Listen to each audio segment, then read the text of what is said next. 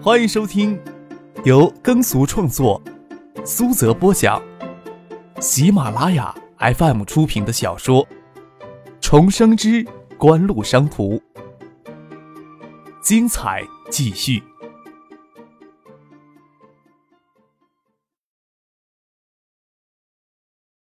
第六百九十二集。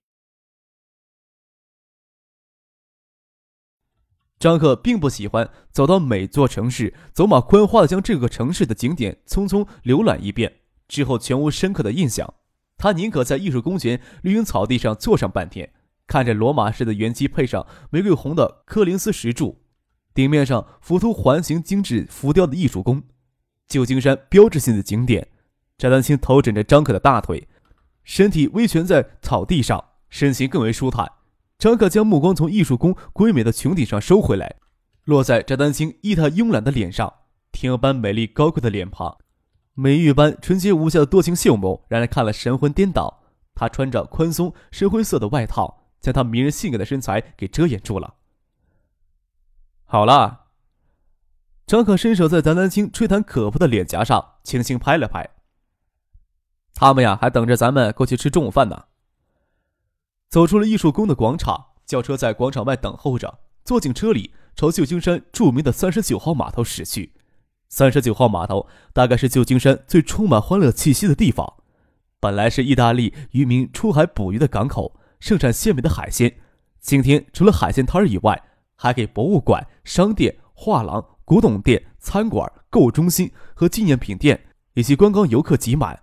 站在街口。还可以看得见远处白色的桅杆挤满海港，在三十九号码头的一家海鲜餐馆里，北美公司给 RAA 的律师函已经拟了出来，你要不要过目一下呀？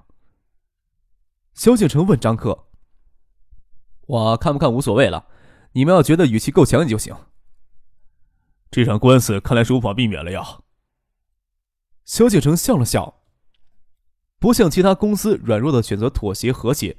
他们宁可选择花费巨额的律师诉讼费对簿公堂，与美国最大的音响巨头 RAA 对簿公堂是需要一定勇气的，但也不是全没有好处。不管官司打输打赢，能与美国乃至整个欧洲地区最大的音响巨头 RAA 对簿公堂，对提高艾达在北美地区的声誉都有极大好处。另外，锦湖旗下拥有全球最大正版音乐销售网站，即使官司打输了。最多在产品设置更加严格的限制盗版措施，也不大可能产品会在北美地区被禁售。这时候要考虑到或许是巨额的诉讼费用的问题。官司打得越缠绵，或许对景湖越有利。至于费用，也可以从四千万美元市场的营销预算里挪出一部分来。电子产业涉及到的专利极为繁杂。没有一家电子公司敢宣布自己的产品中绝对没有与其他公司专利技术相重合的部分。有时候仅仅是巧合，在专利审查上又做得不够细致，以知识版权纠纷为手段压制竞争公司的实力层出不穷。这是锦湖目前遇到的第一起，但绝对不会是最后一起。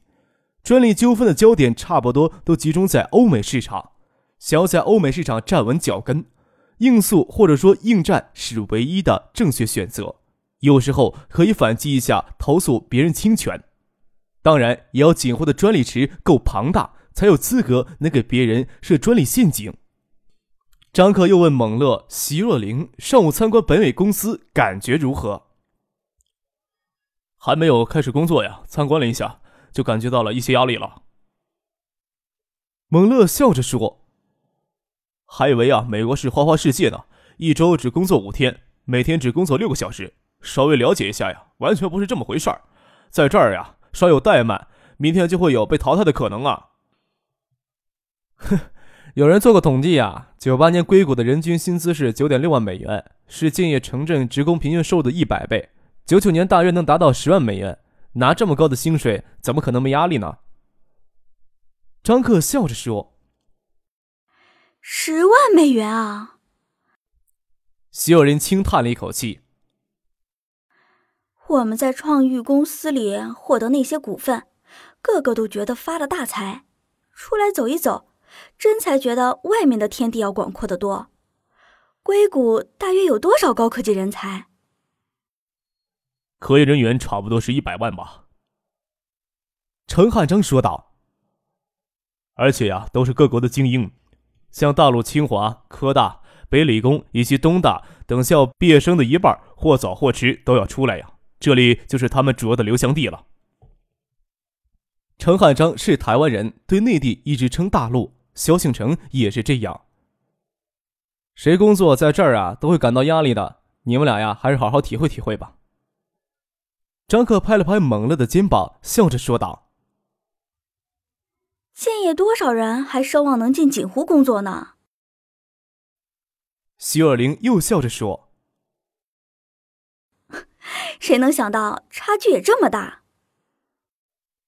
在国内呀，锦湖的薪资还算可以的，这呀倒不用自谦了。”张克说道：“橡树园在国内招聘科研人员，年薪普遍都在十万元左右，这在九九年的建业已经绝对算的是高薪了。”建业市区中心的房价每平米才两千多一些，折去物价上的差异，差不多是美国平均工资的二分之一到三分之一的样子，差距并没有想象中那么大。张克设想中的橡树园规模差不多要维持在两万名科研人员以上，才能保证锦湖有能力发展独立的完整的技术体系来，确保锦湖在消费电子行业站稳脚跟。有些基础性的技术突破比较容易。但是后续的研发千头万绪，需要投入的科研人员呈几何数倍的增长。现在橡树人的科研人员规模超过两千人，看似基本够用，但是很快就会觉得人手紧缺。锦湖最初开发出第一台影碟机，只需要苏兴东、陈信生等几个人就搞出来了。此时视听实验室专职人员就有五十人，另外还有好些视听技术上的基础人员研究归泰推光电研究院所有。现在锦湖在外面每收购一项专利技术，就需要有人进行跟进。有些技术复杂一些，甚至需要一个课题组跟进消化后续研究，都需要大量的科研人员将精力投进去。这也是擅长打价格战的国内企业极难建立深度的科研体系关键所在。就算橡树人此时的规模，每年锦湖投入的薪资成本就高达四亿，真正要达到两万名的科研人员规模，光薪资一年就要投入三四十亿。凭借价格战建立起来的市场优势所获得的微薄利润，如何去支付如此高昂的科研人力成本呢？这就需要企业有极好的盈利能力，才能支撑起一个深度的科研体系。反过来，这个体系也将持续增强企业的盈利能力。除非有垄断市场的把握，不然绝不要轻易的打价格战。不断的产品创新才是值得依赖的竞争力。即使锦湖每年投入大量的资金去发展。壮大橡树园研发体系，但是这次的资本实力也很难从硅谷聘请到大量的中高级科研人员回国。但是国内科研人员的专业素养比之硅谷有很大的不足。锦湖的做法是高薪的从硅谷以及世界各地择优择精聘请中高级科研人员回国工作，以这些骨干为基础成立研发体系骨架来，再从国内招揽大片的基础科研人员补充进来。另外，建立起严格多渠道的培训体系。不仅有橡树园内部的培训机制，也有橡树园与筑波市实验基地、硅谷 ESS 实验基地之间的学术交流，同时也与斯高柏、德仪等公司建立联合实验室，通过联合实验室与先进的高科技公司进行技术上的交流。对于东海大学这些可以说是直接往锦湖输送优秀毕业生的高校，锦湖不仅要与这些高校建立起联合双导师制度，为专业人才培养提供更好的平台。也向这些高校直接赞助大量的资金仪器，以提高这些高校的专业教学学术水平。这次捐建图书馆也可以说是其中的部分工作。张克这次到旧金山来，除了视察这边的工作之外，主要还是招揽人才，招揽锦湖未来发展方向最急缺的人才，比如说移动电子邮箱技术领域的权威专家古菲洛。在海鲜大餐送上来之前，张克问陈汉章与古飞洛接触的进展。我之前呀与古飞洛进行多次接触。陈汉章说道：“他本人愿意，还是希望咱们资助他的公司，而不是收购他的公司。他或许是移动电子邮箱领域技术最早的发明人、最权威的专家，但是他早期的发明都没申请专利，大量的专利啊都给 NTP、威斯透两家公司抢注了。”对他呀，以及他公司眼下最要紧的是进行专利上的最后部署，而不是急着进行移动电子邮箱服务的商业化运作了。当然，此时就算他能够抢回一两个专利，与 NTP、威斯特公司之间的抗衡也绝对处于劣势。让咱们收购呀，对他来说呀是最合适的出路了。零五年，移动电子邮箱技术逐渐成为新一代智能手机的标准配置，但是此时的加拿大 RIM 公司还没有推出他们第一支移植该技术的黑莓手机。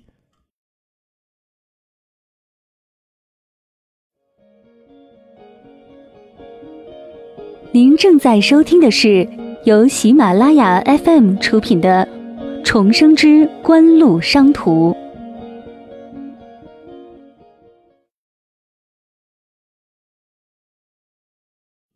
九九年，还没有谁能清醒的认识到手机持终端发移动电子邮箱业务市场到底有多大。不过，移动电子邮箱技术领域技术专利差不多都已经给 NTP、威斯 o 两家公司抢注过去。前者主要是将 PUSH 技术据为己有，后者则是垄断了其他重要的软硬件架构，留给其他公司专利缝隙已经不大。即使 RM 公司也忽略了在专利上的部署。在这一领域。E.S.S 联系的杰夫·古德费勒大概是最早的发明人。这个世界似乎从来不缺乏天才。从高中辍学的杰夫，八二年就萌生了向手持终端发送移动电子邮件的想法，持续进行了大量的研究与开发工作。十多年的时间，一直努力使他掌握的技术产业化。但是与加拿大的 M.R 公司一样，杰夫也忽略了专利的申请。到九八年底。他成立的努力使该技术商业化的公司已经陷入困境，难以挽救。这两天呀，就安排我跟杰夫见一面吧。张可跟程海章说道：“我希望 E.S.S 能尽快的将他的公司收购到旗下，尽快将这个事情确定下来。要做的事情还有很多呢。”事实上，张可知道杰夫正打算关闭他的公司，计划去布拉格做酒吧生意。在其他电子巨头还没有看清移动电子邮箱业务的市场前景，采取行动之前，收购杰夫的公司不会存在太大困难。除了收购杰夫的公司之外，张克还希望能将他本人挽留下来。陈海章等锦湖高层即使对移动电子邮箱技术前景还很难判断，但是也不难判断该项技术能够集成到移动手机上。爱达集团在去年秋后就确定了数字手机、移动手机产品相融合的核心战略方向。收购并持续开发移动邮箱，是符合爱达集团核心战略方向的。锦湖内部对张克的决定也没有什么异议的。或许张克有那么一点点的性急，也可以说成是果决。在注重专业发展与分工的北美地区，科技企业多专注于某个技术领域，在国内却极少有科技企业能与锦湖共同承担某一领域的研发重任。锦湖也就被迫投入巨资去建立全方面的研发体系。去建立从上游到终端的垂直生产体系。由于锦湖有这样的需求，即使在硅谷的 ESS 实验基地拥有三百多名科研人员，还无法满足 ESS 分担的研发任务。但在北美地区，拥有三百多名科研人员的 ESS 绝对不能算小企业。即使斯高柏在北美地区的科研部门员工也才一百多人。所以，张克与杰夫的会面很快得到了回应。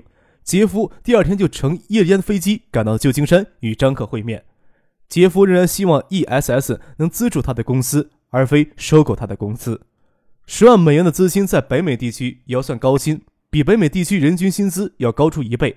除了收购杰夫的公司之外，张克给他本人开出五十万美元的年薪，挽留他继续留在 E.S.S 从事移动电子邮件技术领域的后续研发工作。即使 NTP、威斯特两家公司抢注到移动电子邮箱技术领域近三十项的技术专利，但是在绝大多数技术领域，专利部署从来是从最初的少数基础专利延伸出数十倍甚至数百倍的从属、改进、组合专利，从而将基础专利覆盖掉。即使在基础专利的布局上没有占到什么便宜，张可仍希望在后续的延伸专利布局当中，锦湖能有一席之地。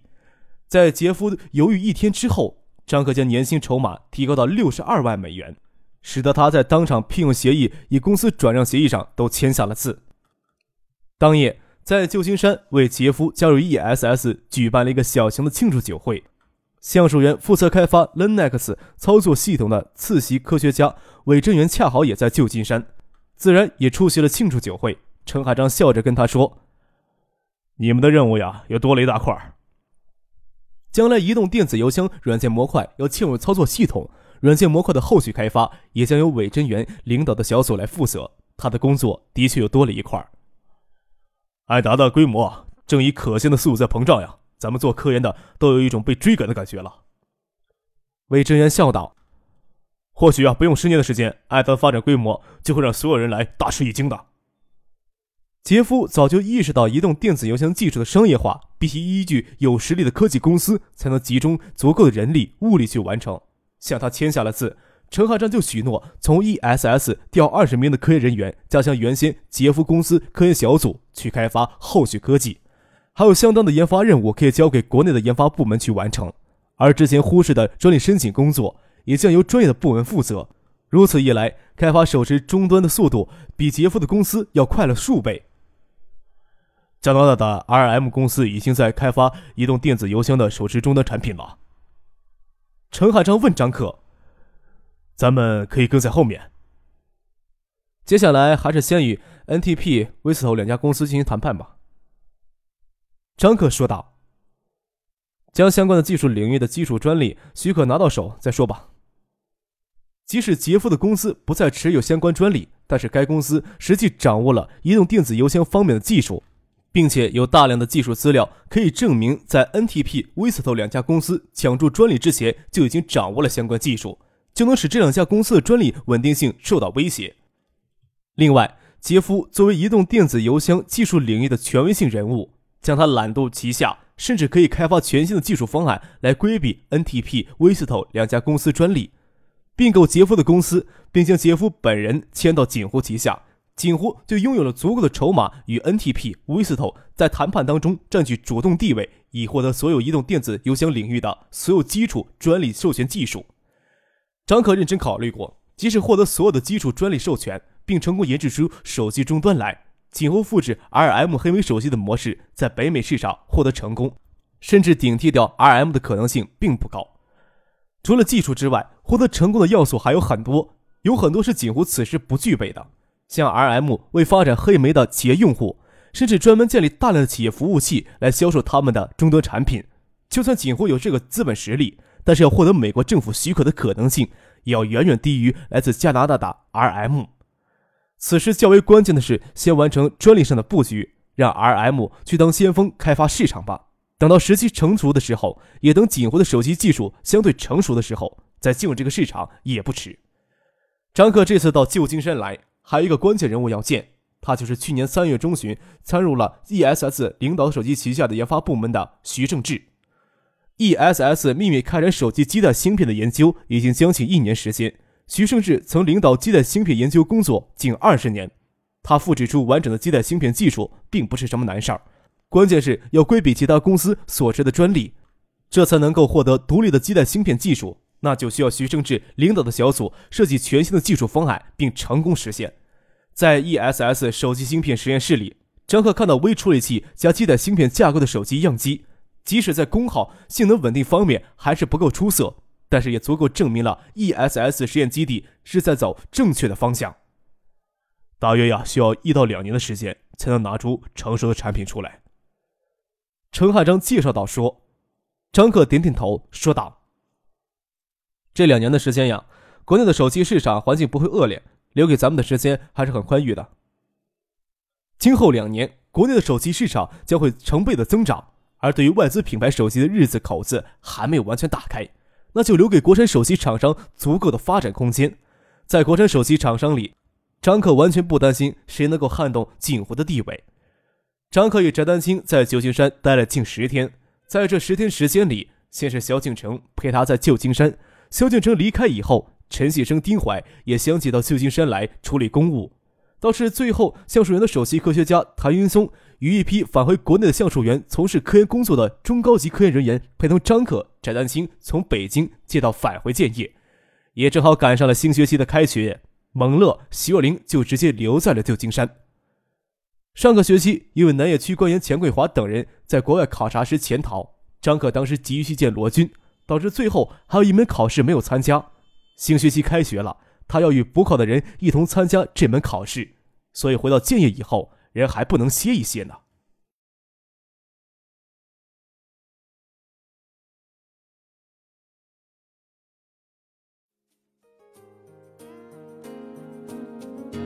听众朋友本集播讲完毕感谢您的收听。